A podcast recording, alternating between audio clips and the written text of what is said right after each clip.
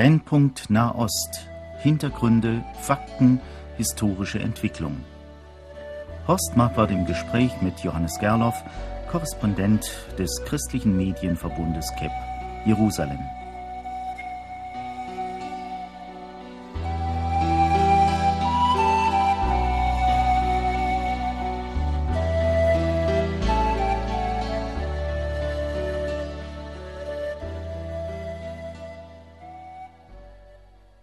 In unserer heutigen Sendung möchte ich wieder mit Johannes Gerloff per Telefon kommunizieren. Hallo Johannes Gerloff, hören Sie mich? Ja, Shalom. Herzlichen Gruß nach Jerusalem. Ich würde gerne einmal über messianische Juden sprechen. Das ist ja ein Thema, das auch in unseren Gemeinden immer wieder aufgegriffen wird.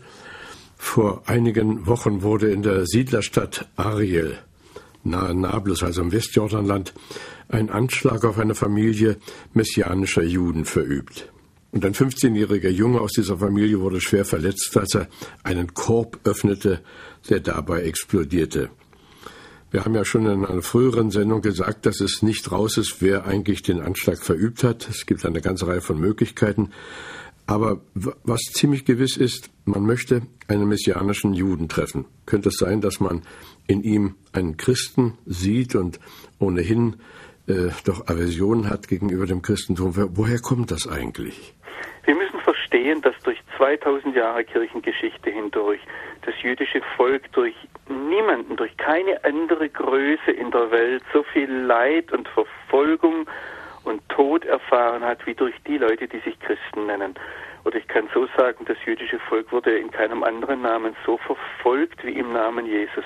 Und deshalb gibt es hier eine ganz, ganz große ähm, ja, Feindschaft ist vielleicht nicht das richtige Wort, aber in manchen Stellen ist es eben so eine ganz große Ablehnung gegenüber allem, was mit Christentum, Christus, Jesus zu tun hat. Ja, aber messianische Juden haben es ja doch nun mit Jesus zu tun, wollen zwar nicht als Juden Christen angesehen werden, aber im Mittelpunkt ihrer Überlegungen steht doch Jesus. Wenn wir heute von messianischen Juden reden, dann äh, denken wir da an Menschen, die jüdischer Abstammung sind und die Jesus als ihren Messias bezeugen und ihn als Messias erkannt haben, praktisch ihr Heil in Jesus bekennen.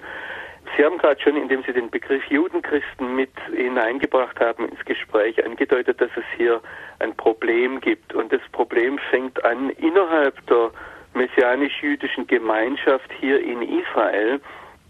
Da gibt es eine ganze, ganze Bandbreite von Menschen und Einstellungen, also angefangen von denen, die sich ganz bewusst Juden, Christen nennen, die sagen, es gibt zwei Religionen, die eine ist das Judentum, die andere ist das Christentum. Und ich zitiere jetzt, so sagt ein Gemeindeleiter hier, beide widersprechen sich grundlegend in allen grundlegenden dogmatischen Fragen. Wenn der Begriff messianische Juden in den vergangenen Jahren, Jahrzehnten jetzt mittlerweile schon mehr und mehr dominant wird, dann hängt das damit zusammen. Also zunächst mal der Begriff messianisch kommt vom Messias, so wie der Begriff christlich von Christus kommt. Messias und Christus ist der gleiche Begriff. Der eine Messias heißt der Gesalbte, kommt aus dem Hebräischen, Mashiach, und Christus ist praktisch die Übersetzung ins Griechische und Christus bedeutet auch der Gesalbte. Ähm, von daher ist es eine reine Übersetzung, aber der Nachdruck im Begriff messianische Juden liegt eben auf dem Judesein. Und die Idee ist hier oder die Vorstellung ist hier, dass man eben nicht aus dem Judentum hinaus in eine andere Religion konvertieren muss, um vom Juden zum Christen zu werden, sondern man bleibt Jude, man will bewusst Jude und heute vor allem auch Israeli sein, aber eben an den Messias Jesus glauben. Aber nun werden ja Juden auch bewusst Christ. Die sind dann aber Judenchrist und nicht messianische Jude. Das ist eben diese, ich sage jetzt einmal, dieser dogmatische Streit, dass es Leute gibt, die sich ganz bewusst vom Judentum absetzen, die nichts mit dem Judentum dann auch zu tun haben wollen, die sagen, natürlich bin ich jüdischer Abstammung, aber ich bin jetzt Christ. Und messianische Juden würden hier eben einen Nachdruck setzen, sagen, Jesus blieb immer Jude, Paulus blieb immer Jude und so wollen wir auch Juden bleiben. Wir werden nicht zu Christen. Also wenn jemand von messianischen Juden spricht, dann setzt er sich damit schon äh, deutlich ab und sagt, äh, wir wollen eben nicht Christen sein.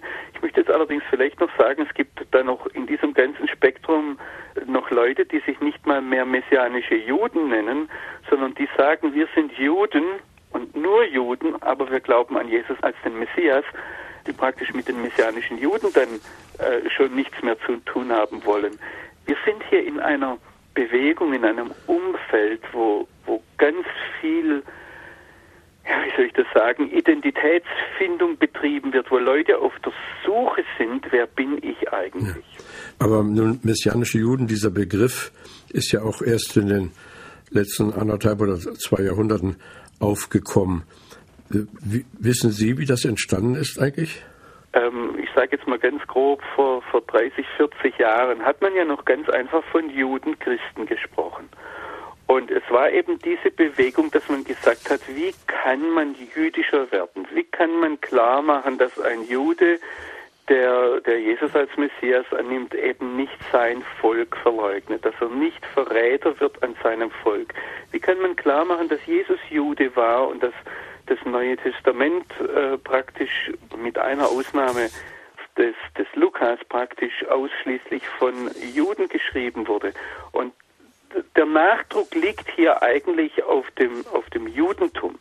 Ich möchte jetzt allerdings sagen, wir haben zurzeit immer wieder in intermessianisch-jüdischen Bewegungen eine sehr scharfe Auseinandersetzung zwischen den messianischen Juden, die sich sehr stark ans, ans Christentum, auch dogmatisch, auch von der Ausdrucksweise her, ans Christentum angeschlossen sehen und anderen, die sagen, wir müssen lernen, was die Rabbiner gelehrt haben. Wir müssen uns mit jüdischer Tradition, mit jüdischer Lehre auseinandersetzen. Wir wollen Talmud lernen. Und da gibt es eine sehr, sehr scharfe Auseinandersetzung auch innerhalb des messianischen Judentums. Ja. Also nach meinen Unterlagen gibt es das ja schon seit dem 19. Jahrhundert. Da hat äh, Josef Rabinowitz in Ungarn die erste messianische Synagoge eröffnet. Mit dem Zweiten Weltkrieg ist das wohl kaputt gegangen oder nicht weiter, hat nicht weitergelebt und ist dann in den 60er Jahren wohl wieder aufgelebt. Es, es ist doch offensichtlich also ein Bedürfnis von bestimmten Juden, sage ich jetzt einmal, äh, sich auch zu gruppieren, sich äh, kenntlich zu machen, sich ja auch ein öffentliches Bekenntnis abzulegen. Aber offensichtlich stoßen die nicht auf viel Verständnis.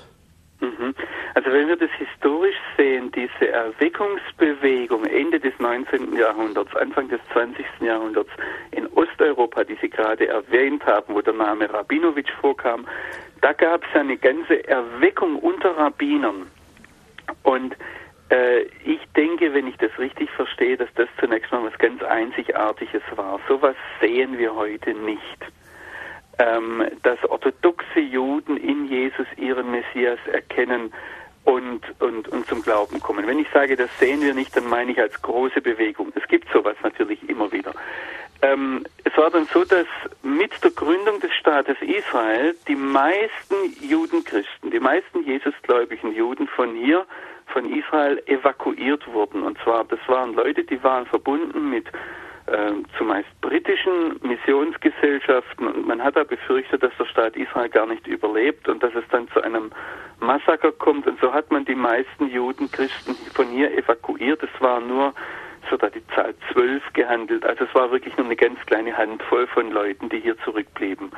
Und daraus ist jetzt in den letzten Jahren eine Bewegung gewachsen, die äh, sehr stark dann nach 1967, als auch Israel dann äh, in den in christlichen Kreisen überhaupt wieder sehr viel Aufmerksamkeit erfahren hatte, dadurch wieder verstärkt wurde und jetzt in den vergangenen 10, 15 Jahren natürlich durch Einwanderung, vor allem auch aus der ehemaligen Sowjetunion, einen unwahrscheinlichen Schub erfahren hat, dass da eben Leute eingewandert sind, die an Jesus als ihren Messias glauben. Da gab es ja, ja unlängst so ein Urteil über die Einwanderung messianischer Juden. Man in der zweiten Aprilhälfte jubelte die christliche Welt, dass Jesusgläubige Juden nach Israel einwandern dürften, aber das hat sich ja zerschlagen. Das ist, war ja eine Fehlmeldung.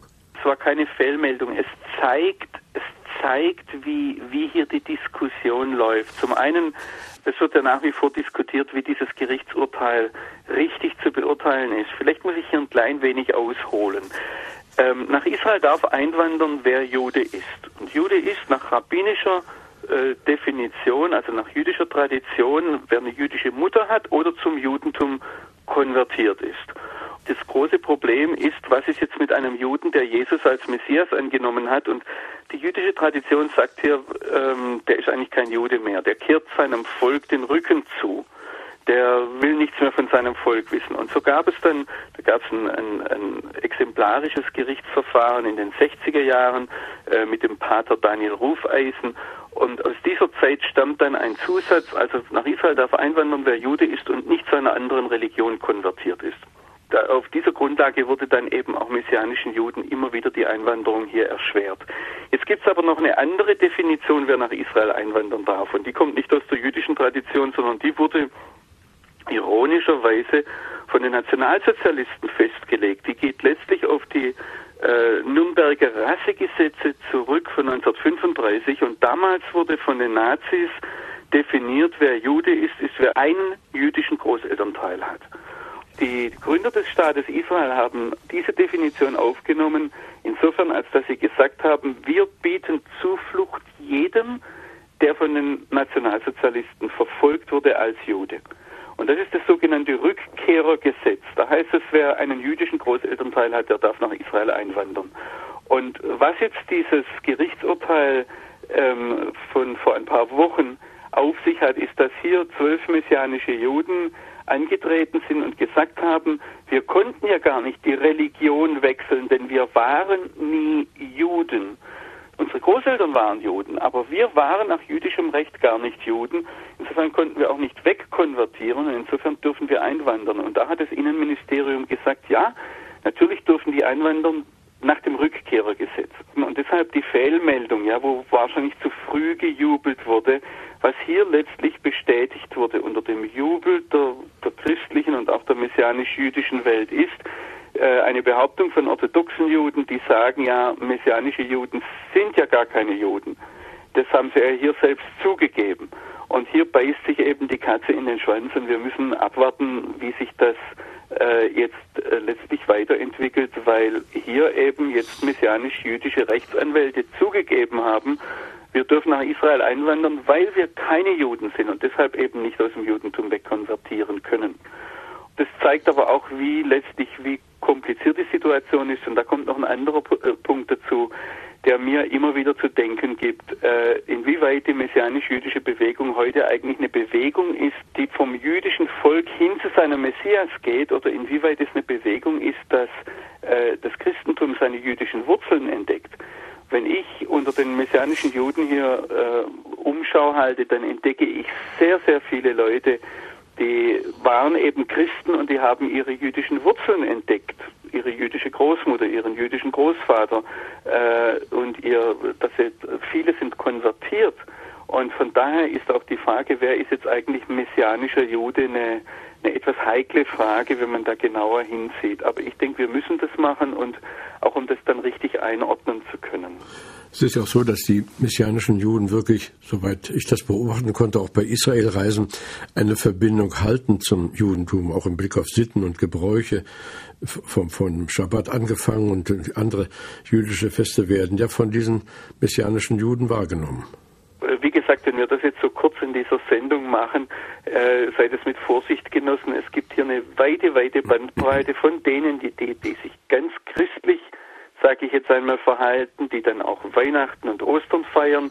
Ähm, das mit dem Schabbat wird sich schon von daher geben, weil eben der, der Schabbat der gesetzliche Feiertag in Israel ist und unsere Kinder zum Beispiel am, am Sonntagmorgen dann in, den, in die Schule wieder gehen. Und von daher ist es nur natürlich, dass wir am Schabbat unsere Gottesdienste feiern. Das muss nicht automatisch eine theologische Frage sein. Aber wo man das auch sieht, wir, wir feiern in den messianisch-jüdischen Gemeinden eben zum Beispiel nicht Ostern in der Regel. Es gibt einige, aber die große Mehrheit feiert das Passafest. Und äh, da es eben mal im dritten, vierten Jahrhundert einen, einen Oster-Passa-Streit gab und die Kirche sich bewusst abgetrennt hat vom Passafest, ähm, ist es so, dass das Passafest und Ostern nicht unbedingt auf dasselbe Datum fallen und von daher feiern wir dann unterschiedliche Feste oder wir feiern äh, in der Regel auch nicht Weihnachten, sondern eben das Chanukka-Fest, äh, das Tempelweihfest, das ja auch in Johannes 10 erwähnt wird, wo Jesus das feiert. Also da sind bestimmte Unterschiede. Es gibt dann Gemeinden, die, die ganz den Gebetsschal umlegen, die sich versuchen, ganz an die Torah zu halten, an das Gesetz, und andere, die das ganz ablehnen, äh, wo man eigentlich äußerlich gar nicht sieht, dass das äh, jetzt irgendwie eine, eine messianisch-jüdische Gemeinde wäre, im Gegensatz zu einer christlichen Gemeinde. Haben denn nun messianische Juden irgendeine Bedeutung in der israelischen Gesellschaft, außer dass sie ein Streitobjekt sind? Schwierige Frage und zwar deshalb, weil also als Bewegung als Ganzes nicht, würde ich sagen, weil es eben so viele unterschiedliche Leute gibt. Aber natürlich ist es ein Teil der Gesellschaft. Es gibt messianische Juden, die wichtige Positionen im Staat Israel bis in Ministerien äh, und in der Armee äh, besetzen. Und von daher denke ich schon, dass die einen Einfluss haben. Man muss sehen, jetzt besonders auch durch diesen Bombenanschlag, den wir eingangs erwähnt haben, ist es so, dass sie sehr viel Aufmerksamkeit auch in den israelischen Medien äh, bekommen haben und eine Aufmerksamkeit, die sehr, sehr positiv ist. Denke, das muss hier einfach mal gesagt werden. Also einen Tag nachdem der Bombenanschlag war, bekomme ich zum Beispiel einen Te Telefonanruf von einer Lehrerin eines unserer Kinder und die hat mitbekommen, dass wir in so eine messianisch-jüdische Gemeinde gehen, obwohl wir ja keine Juden sind. Und äh, die hat dann angerufen, hat, hat nur gesagt, ich habe das gehört von eurem Sohn und ich wollte euch nur sagen, dass wir ganz hinter euch stehen. Das war fast wie wenn der Anschlag uns persönlich betroffen hätte. Und man merkt es auch in der Berichterstattung, wenn Journalisten darüber schreiben, wenn es im Fernsehen gezeigt wird, äh, wenn jetzt zum Beispiel auch die Behauptung auftritt, die israelische Polizei würde dieses, diese Untersuchungen, die Ermittlungen äh, verschleppen, weil möglicherweise Juden dahinter stehen. Ähm, da werden äh, Journalisten hier ganz aggressiv und, und versuchen das dann aufzudecken, wer ist dahinter gesteckt. Und da merkt man, dass sehr viel Sympathie da ist gegenüber messianischen Juden. Und Menschen, die nun so fragen und ihre Anteilnahme bekunden, würden Sie die eher zu den säkularen Israelis rechnen oder äh, Orthodoxe sind es ja ganz gewiss nicht, denn die äh, stehen ja doch wohl in scharfer Opposition gegenüber den messianischen Juden. Ja, auch da würde ich sehr vorsichtig sein. Natürlich ist es zunächst einmal so, dass es die, die säkulare Teil der Gesellschaft ist, der gegenüber im Blick auf die messianischen Juden sagt, hier haben wir einen Fall, wo wir Meinungsfreiheit einfordern können. Und so wie die messianischen Juden von orthodoxen Juden bedrängt werden, so werden wir auch bedrängt. Also da gibt es andere Fälle, wo auch von orthodoxen Juden eben eher intolerant gegen Andersdenkende vorgegangen wird. Und da findet dann ein Solidarisierungseffekt statt, der, der gar nicht zunächst damit zusammenhängt, was glaubt derjenige, sondern überhaupt er glaubt anders, also muss man das unterstützen. Ähm, das ist, das ist ein Punkt. Aber ich muss sagen, ich erlebe unter denen, unter den messianischen Juden, die sich um das, um die jüdische Tradition kümmern, die versuchen, die Torah, das Gesetz zu halten. Da erlebe ich Leute, die lernen bei orthodoxen Rabbinern. Da weiß ich, dass die orthodoxen Rabbiner wissen, dass diese Leute an Jesus glauben. Und ich habe es selbst schon erlebt, dass ein orthodoxer Rabbiner zu mir gesagt hat, weißt du, wenn dein Jesus kommt und der Messias ist, dann werde ich nichts gegen ihn haben. Also da muss man sehr, sehr unterscheiden, ob diese Aggression von Seiten des orthodoxen Judentums jetzt gegenüber Jesus ist und gegenüber messianischen unterstrichen Juden oder ob das eine Aggression ist gegenüber dem Christentum, das eben auch sehr viel heidnisches, sehr viel antijüdisches und vielleicht sogar unbiblisches in sich vereinigt. Ja. Äh, Johannes Gerloff, können wir mal nochmal zum grundsätzlichen ein bisschen kommen. Zum jüdischen Glauben gehört ja die Erwartung des Messias, der Israel und mit Israel die Völker erlösen wird. Wer ist denn nun dieser Messias für die Juden? Also für die messianischen Juden ist er Jesus. Nur um das ganz rundweg zu sagen und für die Juden, die hier sich zu Jesus bekennen, dass da kein Missverständnis entsteht. Wenn wir in das äh, Judentum hineingehen, das Jesus ablehnt, dann gibt es ja auch wieder eine Bandbreite. Da gibt es Leute, die glauben gar nicht, dass es eine Person ist, die da kommt, sondern sie glauben eher an ein messianisches Zeitalter, ähm, dass das eine Einstellung ist oder eine Atmosphäre, die dann herrschen wird, ähm, bis hin zu denen, die sagen, doch, da wird einer aufstehen, der kommt aus dem Haus Davids, der wird über Israel herrschen, der wird als König kommen, der wird den Völkern Frieden gebieten und letztlich eine Weltherrschaft aufrichten. Ähm, also da äh, gibt es eine ganz, ganz große Bandbreite und auch ganz unterschiedliche Vorstellungen. Aber letztlich denke ich, die Mehrheit der vor allem auch orthodoxen, das heißt Bibel- und traditionsgläubigen Juden, gehen davon aus, es wird einer aufstehen aus dem Hause David, der Israel erlösen wird. Und unter welchen Begleiterscheinungen und in welcher Gestalt kommt dieser Messias? Auch da gibt es Diskussionen, aber das, was mir jetzt bei Leuten begegnet, die konkret damit rechnen, die, die sagen, ja, sieh mal, da wird es vorher viel Krieg geben, da wird es ganz schlecht gehen, da wird es äh, das Volk wirklich aufschreien müssen zu seinem Gott. Das sind sehr, sehr ähnliche Dinge wie das, was ich von, von christlichen Bibellesern höre. Ich glaube, auch wenn man die Person des Messias im Talmud oder in den rabbinischen Schriften sieht, äh, da, da sind die, die Charakterisierungen erstaunlich ähnlich. Und ich denke, dass, dass heute nicht so sehr die Frage ist, wie wird dieser Messias aussehen, sondern eher äh, die Frage, ist es jetzt Jesus oder ist es nicht Jesus? Ähm, vielleicht einen gravierenden Unterschied gibt es, der hängt aber mehr mit der Atmosphäre zusammen, sage ich jetzt einmal, die auch das Christentum prägt wir sind an vielen Stellen im Christentum doch sehr, ich sage es einmal ganz böse und, und, und äh, karikierend, wir sind sehr platonisch geprägt. Wir sind sehr, äh, wir vergeistigen alles. Und da wird im Judentum doch sehr viel mehr noch ein Nachdruck drauf gelegt. Nein, es ist eine Person aus Fleisch und Blut. Es geht um ein politisches Reich. Es geht darum, dass hier tatsächlich Krieg und Leid aufhören, dass dem Bösen Einhalt geboten wird. Ähm, wenn ich das jetzt verschärfe, ja, ich sage jetzt nicht, dass das nicht christlich ist. Ich hoffe, dass viele Christen wirklich äh, eine Veränderung bis hinein in die Natur erhoffen, wenn der Messias kommt. Äh, aber da wird vielleicht ein etwas unterschiedlicher Nachdruck sein, wo wir Christen eine Tendenz haben, Dinge zu vergeistlichen, Dinge nicht eben nicht materiell, politisch äh, greifbar zu sehen, sondern eher in äh, da berufen wir uns dann darauf, dass Jesus sagt, mein Reich ist nicht von dieser Welt dass wir da einfach eine andere Tendenz haben. Ja. Etwas irritierend ist ja, dass man auch im Islam Messias-Erwartungen hat.